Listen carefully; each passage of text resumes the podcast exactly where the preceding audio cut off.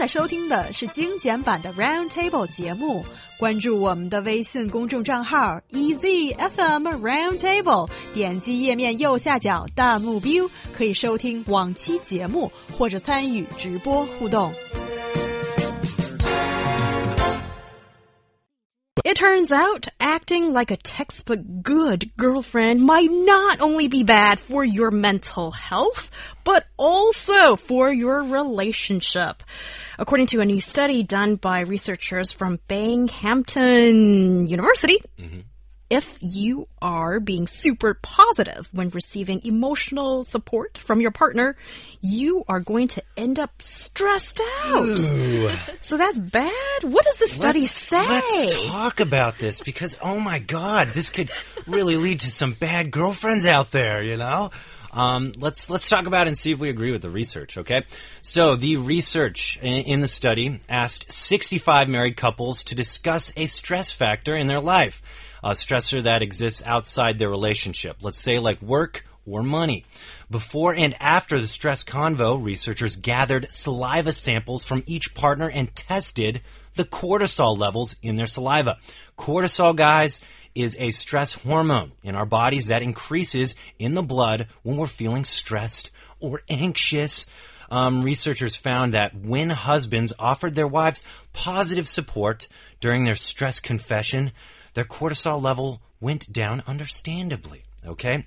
But here's what is interesting. When uh, the wives responded positively to their husbands um, to give them support, uh, their cortisol levels actually went up. So when they tried to be perfect girlfriends with uh, with the perfect and nice and sweet responses, uh, the ladies ended up feeling more stressed out than uh, than they were to begin with. So basically, looking at this, when the guys gave the wife positive, you know, encouragement, the, everybody was seemed pretty less stressed, right? Or at least the wives did, uh, because they had the support of their husband. But then, you know, when uh, the wives support the husband, uh, they feel a little stressed when they're supporting them, as I understand.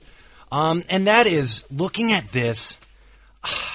I mean, I just want to say that they get stressed because that's not the the real them. I mean, like in the relationships I've had in my life, you know, uh, not not necessarily even just romantic, but just with friends that are girls and whatnot.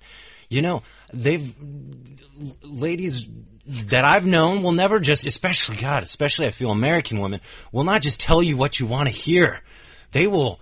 They are very opinionated ladies, you know, and. Uh, so I think maybe in certain responses where they're being kind of asked to positively uh, give nice responses to their man, they're kind of stressed out because maybe they're thinking this isn't really, you know, how I feel, but maybe he needs me to be there. I'm so stressed out. I Yeah. don't know. What do you guys think? I'm gonna bring up one more information that is according to the researchers, when women responded negatively to the support they were receiving from their husband, that is to say, their husband are supporting them, and if they say, nah, it's a stupid idea, their um, cortisol levels went down, meaning they became less stressed out. So you, you need to speak up for yourself, girls. If you don't think your better half is actually providing you with um, let's say useful, supportive suggestions, it's okay to say, I don't think it's a good suggestion. It's okay to express your own feeling. You don't have to be nice to them just because he's being nice to you. You can be who you are, and that makes a good relationship. I think that's a very interesting take on a relationship because I think when two people who are not related, were probably brought up in very different families and background, and you come together and you're sharing a life together, I think you need to empathize with each other and you need to make compromises and you need to be in contact with each other's feelings. And that means you don't always tell the truth. So, so I think there is part of that, but there's also the part that I think this is for men and women too. That is, you need to speak your mind because no one can pretend to be someone that you are not all the time. But yeah, like when he's asking certain questions, you try not to make him unhappy because you want what's best for him, for Well, him, um, and that is understanding too. Imagine, like, okay, so if my significant other walked in and uh, I'm being asked a question and she starts supporting me in something I know she's against, I would be a little stressed out too. Like, why is she doing this? what's going on? She's playing she mind games with me. I'm really freaking out. Um, Oh, so guys think about this kind yeah, of for thing sure. too. Like Oh. when your wife comes in and maybe you you play golf all day and you didn't tell her where you were and you come in the house and she's like, "Oh, hey, honey," and you're like.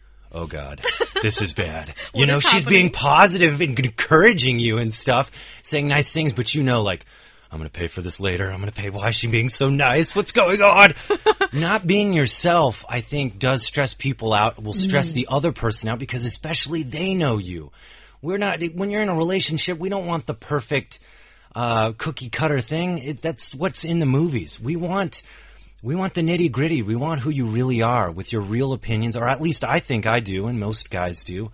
Uh, they want to really know you, and so when you're not acting like you, that's stressful. Yes, and I'd like to take a step further. That is to say, when you're being negative about the supportive you're getting, it's not always like you're being mean, but you are trying to communicate with your significant other. You're telling him or her what you wanted to hear in certain certain circumstances. Maybe sometimes you just want him to listen to your problems. Mm-hmm. Sometimes you want him to give you support or suggestions. By communicating, you and your others will know what to say in different uh, situations, which is good for your relationship. I would just say, guys, this is really simple. Just be yourself. That's who they fell in love with. Just be that person.